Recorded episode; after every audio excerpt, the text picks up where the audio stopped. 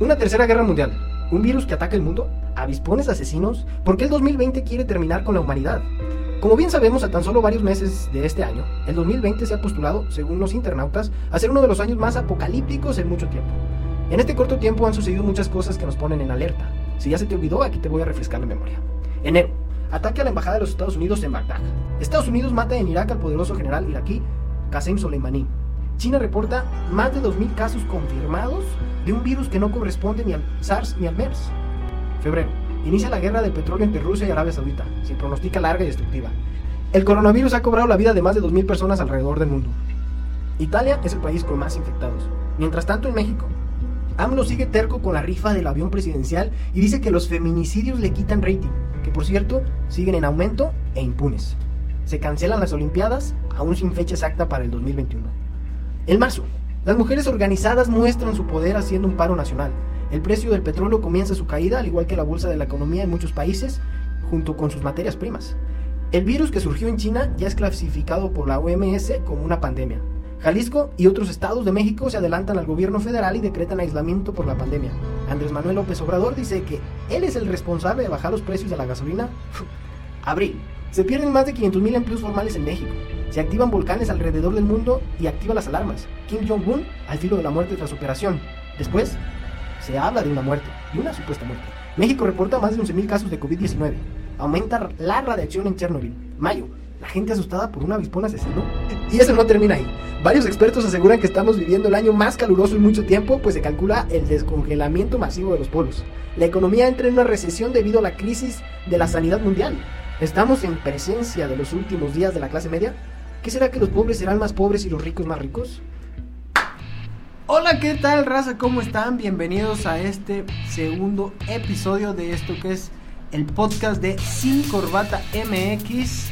Hoy trataremos varios temas, como ya lo escucharon, el 2020 arrancó con todo y todos se preguntan, pero ¿qué será esto, Jonás? ¿Esto es una, serán profecías? Pues ya lo veremos ahorita en unos minutos más. También trataremos de la reactivación económica en México y especialmente en Jalisco. Y el tema que está en redes sociales, Pepe Aguilar y Natanael Cano. Comenzamos. Este podcast es patrocinado por deltigre.com.mx. Buscas hospedaje y actividades en Mazamitla, deltigre.com.mx. Hospedaje de altura. Bienvenidos a esto que es Sin Corbata MX.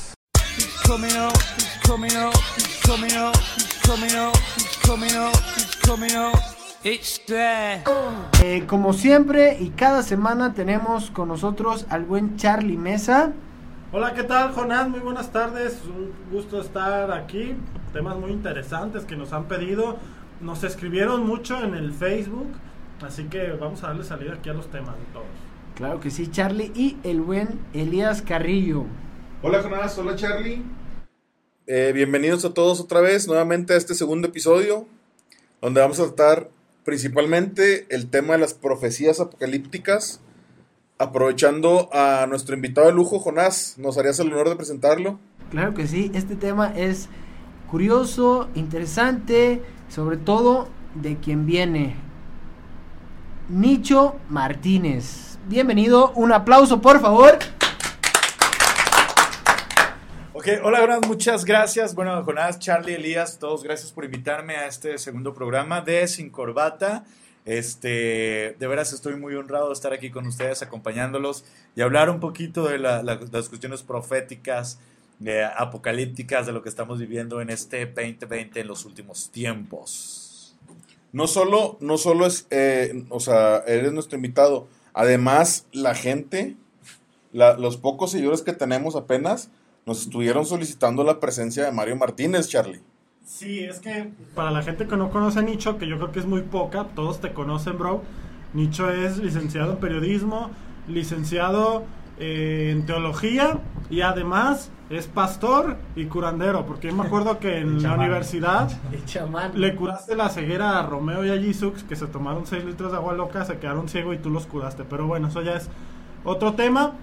Es decir, nuestro invitado sabe sobre estas cosas. Ah, claro, sí, este, eh, sabemos un poquito so- sobre el tema, estas cuestiones proféticas, apocalípticas. Este, en realidad, este, oré por ellos para que recibieran la vista otra vez. Oye, Mario, a ver, ya, ya, ya escuchamos este, en la introducción del, del programa todo lo que nos comenta Jonás de todas las cosas que están pasando. ¿Cuál es tu perspectiva desde el punto de vista, este, digo, por no, por no decirle religioso, vamos a llamarle teológico, desde el punto de vista teológico, ¿cuál es tu perspectiva de las profecías apocalípticas? ¿Qué tan, o sea, qué tan ciertas son o, o- qué, de qué tanto mal provecho se le saca, por ejemplo, para charlatanes? Ok, este, mira, yo, yo creo, es más, estoy seguro que muchas personas este, están abusando mucho de esta cuestión profética, de esta cuestión apocalíptica. Eh, yo por decir, el otro día estaba, estaba viendo en Facebook que alguien estaba interpretando una profecía de Jeremías que está en Jeremías capítulo 25, versículo 32 y 33. Dice, y así ha dicho Jehová de los ejércitos, he aquí que el mal, y yo cuando lo vi en Facebook, Elías, este, cuando decía el mal, luego venía un paréntesis y le ponían virus. Y bueno, y obviamente Jeremías no trae la palabra virus. O sea, irá de nación en nación, grande tempestad se levantará en los fines de la tierra. Entonces la gente dice, es que el virus ha viajado de nación en nación y empezó en China y ya está todo en nivel mundial. Sí, ya serán los muertos de Jehová en aquel día, desde un extremo de la tierra hasta el otro. No se endecharán, ni recogerán, ni serán enterrados como estiércol quedarán sobre la faz de la tierra. Creo que esta es una mala interpretación. O sea, decir que el coronavirus, que Jeremías está eh, de aquí en, en esta, en esta porción de las escrituras que acabo de hablar, eh, se refería al coronavirus, es totalmente erróneo. Jeremías estaba hablando de, de otra cuestión. Yo creo que estaba hablando de Hitler, ¿no? Eh, es que... A ver, pu- puedes volver a repetir, o sea, dice, el mal se expandirá nación tras nación. Eh, sí. Y dice que... Adolf Hitler es- se expandió nación tras nación. Y ¿Qué que dejó aparte dice de los cuerpos enterrados, o sea, que hay, hay varias, hay varias, este, hay varias historias recientes, pero la más reciente que tenemos es Adolf Eh, Hitler. digo, es la más reciente, ¿verdad? Pero también por decir, tenemos, tenemos muchos genocidios, tenemos eh, las cruzadas, también hubo muchos muertos, hubo la peste negra, este, hubo eh, la Segunda Guerra Mundial, la Primera Guerra Mundial, o sea, varias gue- guerras realmente que han dejado, que han eh, ido nación tras nación, que han dejado muchos muertos. Este, me atrevería a decir a lo mejor, inclusive el Internet ha dejado muchos muertos y hay nación tras, nación. O sea, podría haber muchas interpretaciones de esta porción de las escrituras. Sin embargo, hay que ser muy claros. La gente está abusando del miedo de las personas y hay que tener mucho cuidado con esta cuestión. Creo, y, y hoy lo voy a hablar más adelante, sí estamos viviendo cierta parte de los últimos tiempos, pero voy a ser muy claro en eso, de lo que habla eh, Jesucristo referente a los últimos tiempos y qué pasa con esta cuestión de interpretaciones y cuál tiene que ser la postura de las personas creyentes ante, ante este tipo de sucesos. Entonces, eh, digo, en resumen, eh, todo esto que hizo recuento Jonás al principio del programa, ya se esperaba según profecías o se habla de algo de esto en la Biblia o no. Específicamente no, creo que es parte de un todo, pero específicamente como el coronavirus, es decir, la vi por las características del coronavirus fue profetizado en alguna parte de las escrituras como una parte muy específica, no. Pero como parte de un todo, de un mal global, de sí, sí creo eso. ¿Y en qué parte viene? O sea, ¿en, qué episodio viene? Ah, ok. Este, por decir, Mateo, si leemos en Mateo, y ahorita se los voy a buscar, Mateo capítulo 24, versículos 6 y 8. Déjenme aquí lo busco. Mateo 24, 6 y 8 dice, y oiréis de guerras y rumores de guerras. De guerras. Mirad que no os turbéis. O sea, eh, el Señor Jesús, esta es una palabra, el Señor Jesucristo está diciendo esto. Van a venir guerras, van a venir males, te dice, pero tranquilos, o sea, no te turbes, exactamente. Este, no os turbéis, porque es necesario que todo esto acontezca, pero aún no es el fin. ¿Sí? Entonces, dice, y oiréis, eh, porque se levantará nación contra nación y reino contra reino, y habrá pestes y hambres y terremotos en diferentes lugares. ¿Qué es lo que está pasando? Justo, justo, justo lo que está pasando. Una guerra ya no es necesario usar armas de fuego, ¿no? Ahorita una guerra en estos tiempos son guerras biológicas. Sí. Pero esto es, a ver, Jonás, esto ha pasado toda la historia de la humanidad, o sea, Yo no recuerdo. los terremotos, este. no, no, pues Tengo 30 y no Charlie, recuerdo. tienes 30 años. la humanidad tiene más de 15 mil años de existencia. Los terremotos, los volcanes, los tornados, eso no, son, no se acaba de inventar ahorita. Lo que pasa es que apenas ahorita se están dando cuenta, pero esto viene sucediendo de siempre. A ver, la no- Biblia, ¿Ustedes la Biblia creen no habla nada de, de, de, o sea, en general o en específico más bien del COVID-19. No. Pero tú qué piensas, Mario? Por ejemplo, hay un libro que se llama El final de los días, que fue escrito ahí por el 2008, que toca este, de una forma muy incisiva una parte de- del libro donde dice que en el 2020 va a haber una neumonía que atacará de forma global a todos los países, perjudicando los bronquios, que no habrá cura, que no habrá, no- que no habrá pues un tratamiento más bien inmediato. Y lo más, este, lo, lo- de lo que más me llama la atención es que dicen que fue, y es, creada en un laboratorio en la ciudad de Wuhan, en el, en el país de China. Eso está, o sea, podemos considerar eso, a pesar de que a lo mejor las intenciones de la escritora no eran esas, pero podríamos considerar eso una profecía. ¿Es la escritora de ese libro una profeta? Déjame, nomás, an- antes de contestarte esa pregunta, quiero, te quiero aterrizar la idea. ¿Qué es, Sí. profeta? ¿Qué es un profeta Bueno, o qué es ah, una ah, profecía, no? Ah, Ajá, esa es otra. Pero por decir lo que estamos hablando, digo, porque no quiero que quede la idea en el aire de lo que estamos hablando de nación contra nación y guerra contra guerra. O sea, lo que está diciendo la Biblia es, como dice Elías, siempre ha habido terremotos, siempre ha habido guerras, siempre ha habido esto. Pero por decir, últimamente estamos viendo, estamos llegando a tiempos donde en realidad los países eh, forman bloques. Sí, a- a- antes por decir, era, era, eran de repente, cada vez se ven involucrados más países en estas cuestiones de la guerra. Por decir, está, está el conflicto de Venezuela, este, y de repente entra Rusia y entra Estados Unidos, ¿no? Y por ahí México también tiene que ver, y, o sea, eh, un poco da- dándole esta cuestión de asilos y respaldo, donde cada vez los países se están viendo más involucrados, donde estamos viendo tornados donde no, no se veía. Esto no es una cuestión alarmista, ojo.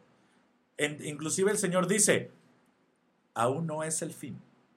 O sea, esto va a ir eh, cada vez peor.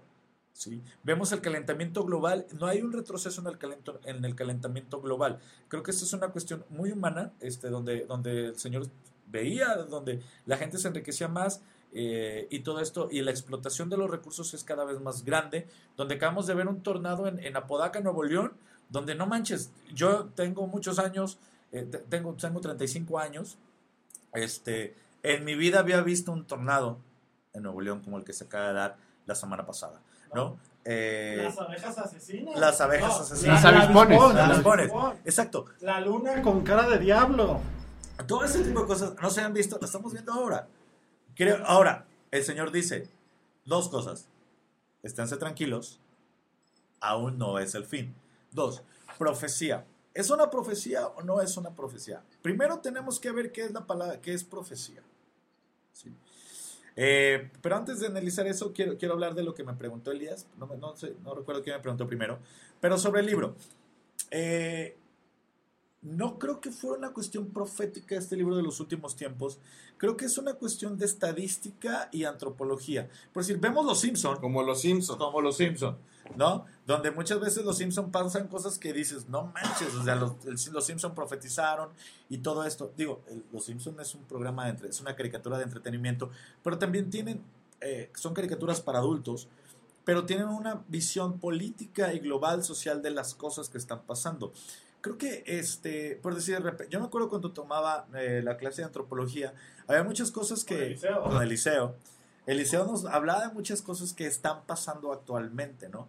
Porque cuando tienes una visión antropológica, puedes más o menos saber hacia dónde se dirige la humanidad. Creo que pasa con esto pasó con el libro, porque hay que entender algo. La palabra profecía viene este, del hebreo, significa neboau, que, que significa fluir hacia afuera o enseñanza con inspiración divina. Eso es una palabra profética. Entenderlo bien. No necesariamente es una cuestión del futuro, no necesariamente es una cuestión de algo que va a pasar. No, puede ser del presente, puede ser del pasado, eh, o sí puede ser del futuro, pero con una cuestión de una enseñanza divina, con inspiración divina, son las características. Tiene que tener un cumplimiento en todos los puntos de la profecía y tiene que ser inspirado por Dios. Eso es una profecía. Todo lo demás es adivinación, es vaticinio, es leatiné, son eh, bonitos deseos para las personas, pero no es una profecía. Porque en Deuteronomio 18:22 dice, si un profeta dice que trae profecía y viene de parte de Dios y la profecía no se cumple en un solo punto, dice, no le crees al profeta, el profeta no viene de parte de Dios. Es decir, las Moni Vidente y las brujas Zulemas, todas esas son puras charlatanerías. Sí. Eh, bueno, no necesariamente charlatán. Creo que abusan. Bueno, ellas sí que me atrevo a decir. Pero también creo que eh, lo que estoy totalmente seguro es de que no son profecías. Puede ser adivinación, puede haber un espíritu de adivinación. Eh, creo que hay otros entes que también participan. Creo que hay y visiones naturales. o una cuestión de percepción del mundo que dice, ah, yo veo esto, yo creo que vamos a ir por acá. Una persona visionaria, digamos. Pudiera ser así. Ya sea en los negocios o hasta Exactamente, en, la lectura de mercados de que esto va a pasar, yo creo que va a repercutir en esto. Pero definitivamente las monividentes eso no son profetas. Oye, pues, ya le rompiste el corazón a todos los del Cruz Azul porque una de ellas dijo que Cruz, este año era el bueno. Oye, Carlos, pero el Cruz Azul, o sea, los aficionados del Cruz Azul llevan con el corazón roto ya, yo creo que por lo menos unos 15 años. No le estés echando la culpa a Mario de los muertos que trae cargando el equipo. Ahora, Monividente, semestre tras semestre, les promete a los aficionados del Cruz Azul el campeonato y la copa no llega. Yo creo que Monividente ya perdió totalmente su credibilidad. Yo, yo personalmente ya no creo en ella. Este, Mario, mencionabas lo de los entes, ya para, para aterrizar ya todo este tema. Ajá. Cuando te refieres a un ente, ¿te refieres a, un ente divino? No, no, un ente demoníaco, o sea, porque si fuera divino, o sea, que es Dios, se queda la profecía, tendría un cumplimiento en todos los puntos. Estoy hablando de eh, un ente, sí, me te voy a decir, este, externo eh, demoníaco. Ok, bueno, pues aquí nuestro experto en teología nos está confirmando que la posesión demoníaca existe y que, y que de alguna manera se, puede presentar también para hacernos algún tipo de revelación, que no por eso significa que tengan que ser buena. Ponás, la Liga MX. Sí, este, la Liga se, le se, le lengua la traba, se le lengua la traba. La Liga MX, este, que comienza a ver la luz, ¿no? Que, que ya por ahí se tiene planes de ya comenzar con la con los torneos y quizás Cruz Azul no sea campeón por la cancelación de la liga. Arranca la Bundesliga, Jonás, ya, o sea, la Bundesliga arranca pasado mañana.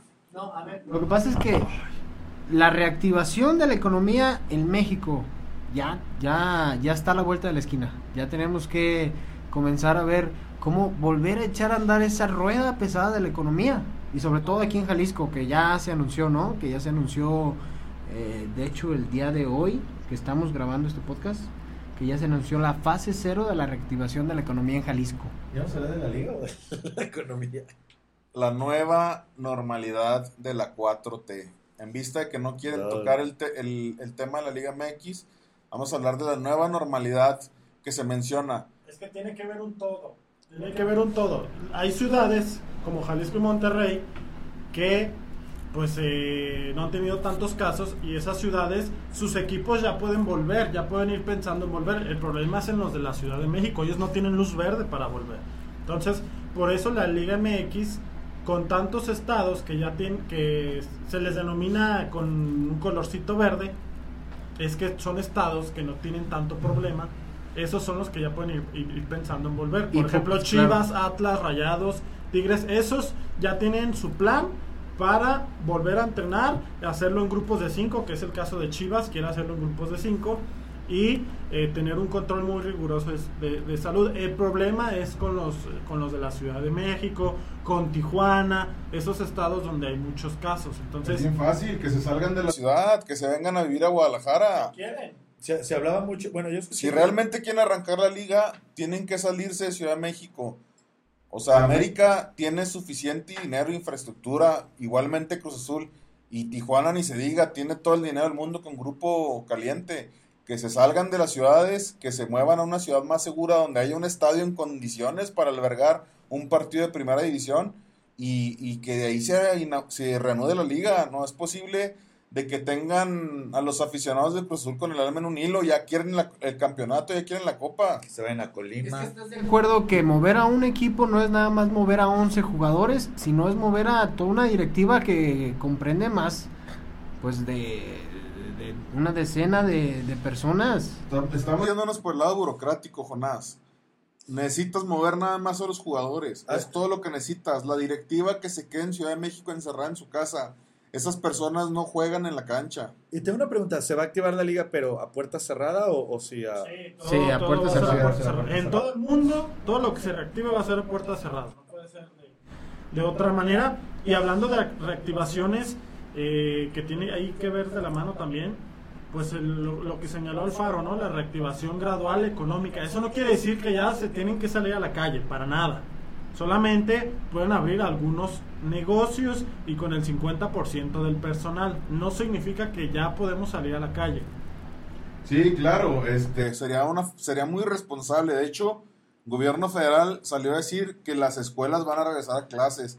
Me parece y otra vez, disculpen la palabra, una estupidez por parte del gobierno federal decir que los niños van a regresar a clases. Los niños son una población de alto riesgo, no pueden regresar a clases mientras no haya una vacuna o no se haya erradicado el virus. Y la verdad es que el virus no se va a erradicar, el virus va a permanecer y yo creo que vamos a tener que ir haciéndonos la idea de que tenemos que vivir con él y mientras no exista una vacuna o no exista una cura o un tratamiento, no podemos este, mandar otra vez a nuestros niños a la calle.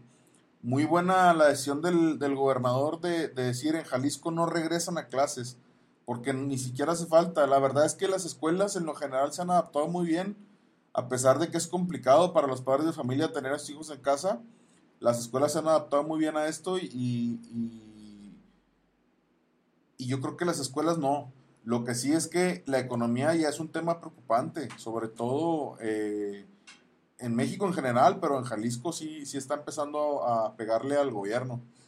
Así es, como lo comentó ya nuestro invitado del episodio anterior, eh, México está a punto, y especialmente también Jalisco, está a punto de entrar una recesión económica, y yo creo que ya está, ¿no? Nada más que, pues hay que, ahorita hay que atorar, atorar la pelota como buen portero cuando le rematan en la cara, y pues puro para adelante. Tenemos que echarle ganitas y, seguir las indicaciones que, mira, que lo hacen expertos. Yo no soy un experto en economía, sí doy mi opinión y todo, pero si un experto dice la reactivación de la economía va a ser así, así, así, pues, ¿qué, qué que hacer lo que uno se le antoje? Pues claro que no. Chivas y Atlas, volviendo al tema de reactivación, están listos para volver el 25 de mayo. Solamente están esperando la luz verde del gobierno federal, el gobierno estatal, la Liga MX y la Federación Mexicana de Fútbol. Pero ellos ya tienen su protocolo totalmente listo, que va a ser como lo hicieron en la Bundesliga y en la MLS, que fue entrenamientos de 5 y así pues aíslas al grupo que son por ahí de 25 o 30 jugadores. No corres el riesgo de si alguno se infecta, pues nomás se infecta un, pequeño grupo. Y eh, pues hay que esperar, insisto, a estas, a estas ciudades que tienen mucho riesgo. Esas son las que ahorita el problema. Pero yo creo que a principios de junio ya se podría ver luz verde en el fútbol mexicano. La MLS es otra que ya va a volver el 22 de junio. La MLS ya va a estar de vuelta. Y eh, la Bundesliga, como bien lo comentas Elías, este fin de semana. Así que todos nos vamos, todos, todo el mundo se va a hacer experto de la Liga de Alemania. Así es, este, no sé. Mario, este, ¿tú qué piensas de, de, esta, de este tema de la reactivación eh, económica y, y, y del tema de las escuelas? ¿Crees que es prudente en este momento? Yo, yo sinceramente vemos los números y, y, la curva no se está aplanando nada, sigue viendo la misma cantidad de infectados, sigue viendo la misma cantidad de muertos y cada vez estamos... Este, yo no veo que esté disminuyendo los casos. Se tiene contemplado por ahí que para mediados de junio vamos a tener eh, nuestro pico más alto de, de infectados. ¿Tú crees que el primero de junio estamos listos para comenzar a reactivar la economía?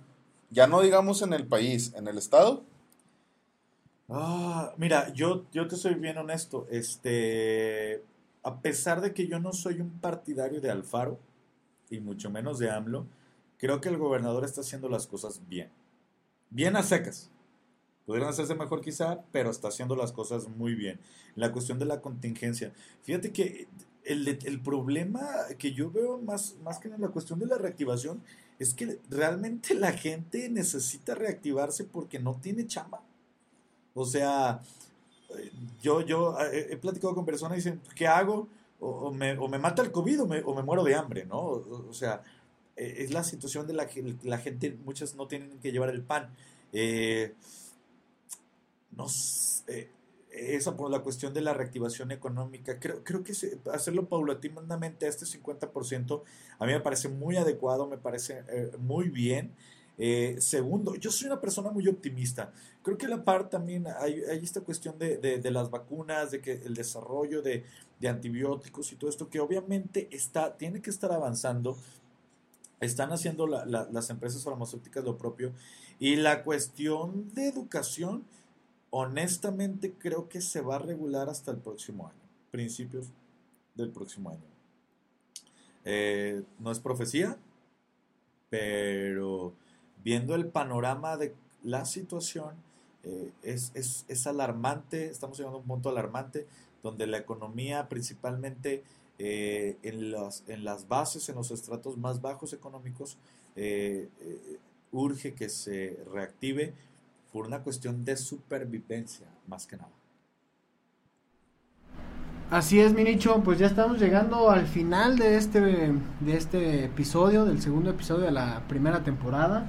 Por último, ¿qué opinas de este tema que está muy sonado en redes sociales, sobre todo pues en Facebook, que es un, una red social que la comunicación en masa se hace pues este viral, ¿no? Por de, de Natanael Cano con ya sé, es un tema que sí da risa porque no hay mucho que discutir, no hay mucho, yo no sé, ¿por qué Pepe Aguilar le dio la publicidad o sea, le dio la oportunidad de, de, responderle a este chamaco irrespetuoso, Pepe Aguilar y Cano, Natanael Cano.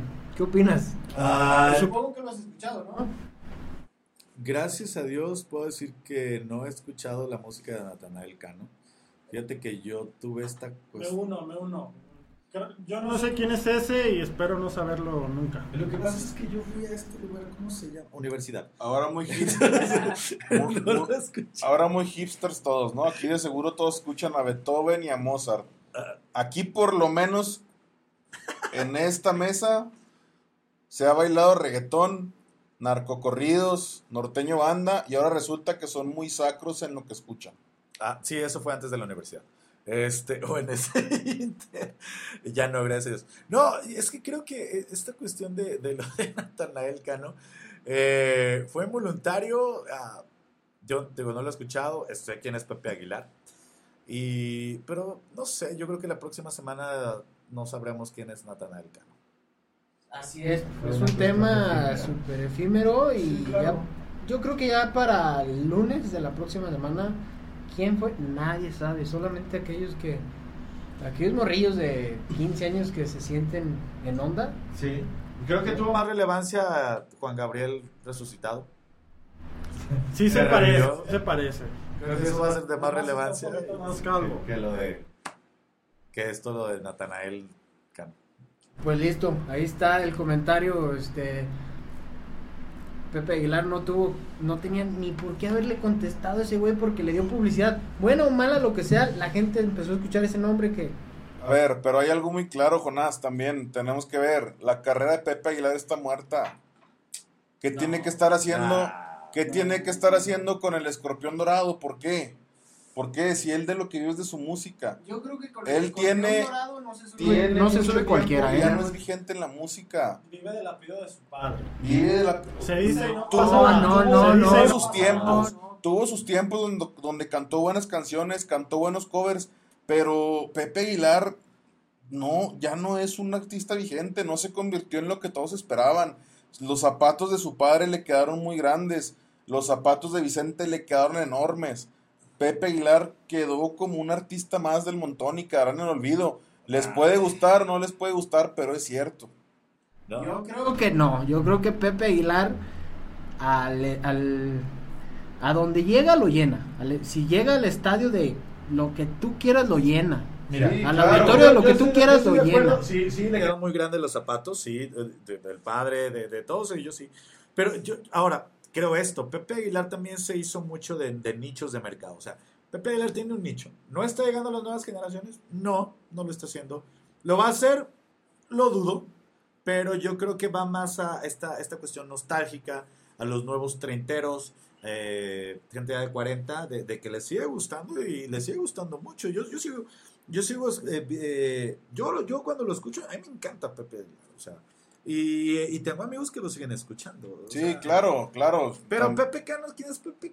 ¿Qué? Natanael también, Cano, o sea, también la también este la gripa sigue vigente y no por eso nadie no por eso todos la queremos No, pero o sea- sí, siguen haciendo Ambroxol. lo cierto el ambroxol es para la tos bro Ah, primero bueno, no sé. segundo es lo, cierto es que no es un artista vigente y yo creo que parte de lo que le lo que le por qué le contestó a ese muchachito fue porque es publicidad para él también es publicidad para él también. ¿Cuándo habían escuchado a Pepe Aguilar en las redes sociales?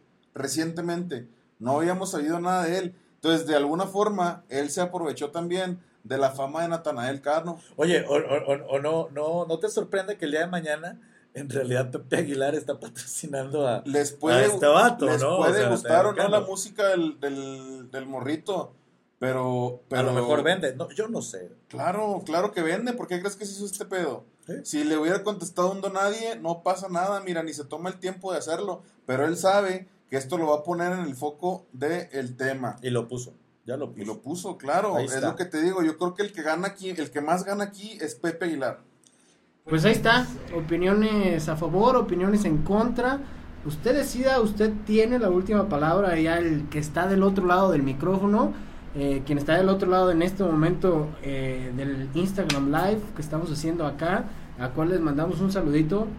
Eh, y, y pues nada, nada, este, agradecerles a todos los que nos, a toda la audiencia que, que nos escuchó en estos momentos, agradecerles por su tiempo, por compartir, por darle like, por seguirnos en Spotify. Eh, algo que agregar. Sí, Charlie Mesa. mucha, mucha gente está escribiendo que dónde te puede leer o escuchar, eh, Ah. Nicho. Ah, ok, sí, claro que sí. Este, bueno, en Facebook estoy como Mario Martínez, entre paréntesis Nicho. Este, estoy en fanpage, también tengo fanpage, eh, Mario Martínez Niche. En Twitter estoy como Mario Monster. ¿Por qué Este, Monster? Porque en la universidad me decían el monstruo. Eran otros tiempos. en Instagram soy como Mario Martínez MX. Y también, también síganme mucho, este, te, te- por ahí tenemos un programa de, que es a lo que me digo que estoy compartiendo con mi hermana, con Ilse. Eh, la página se llama La Roca Poncitlán, que es, un, es ahí donde compartimos un poquito de lo que creemos que es el plan de Dios para nuestras vidas actualmente. Y hablamos un poquito de esto de la Biblia, de, de cuestiones contemporáneas, del día a día y cómo tener una relación personal con Dios. Pues ahí está. Ahí está un pequeño este, introducción a los temas que se tocaron hoy y que mañana van a salir en, el, en Spotify, el, podcast. Y las redes sociales de Charlie Mesa que son. Arroba Charlie Mesa. Y de Elías Carrillo que es. Arroba Elías con X en Twitter y Instagram. Y por ahí Instagram Instagram que ya ustedes lo están viendo acá en el live, pero los que están en Spotify es Jonás-Sánchez. Nos, nos vemos y nos escuchamos en el próximo episodio el tercer episodio de esto que es la primera temporada. Muchas gracias a todos. Bye. Dios les bendiga. Hasta luego.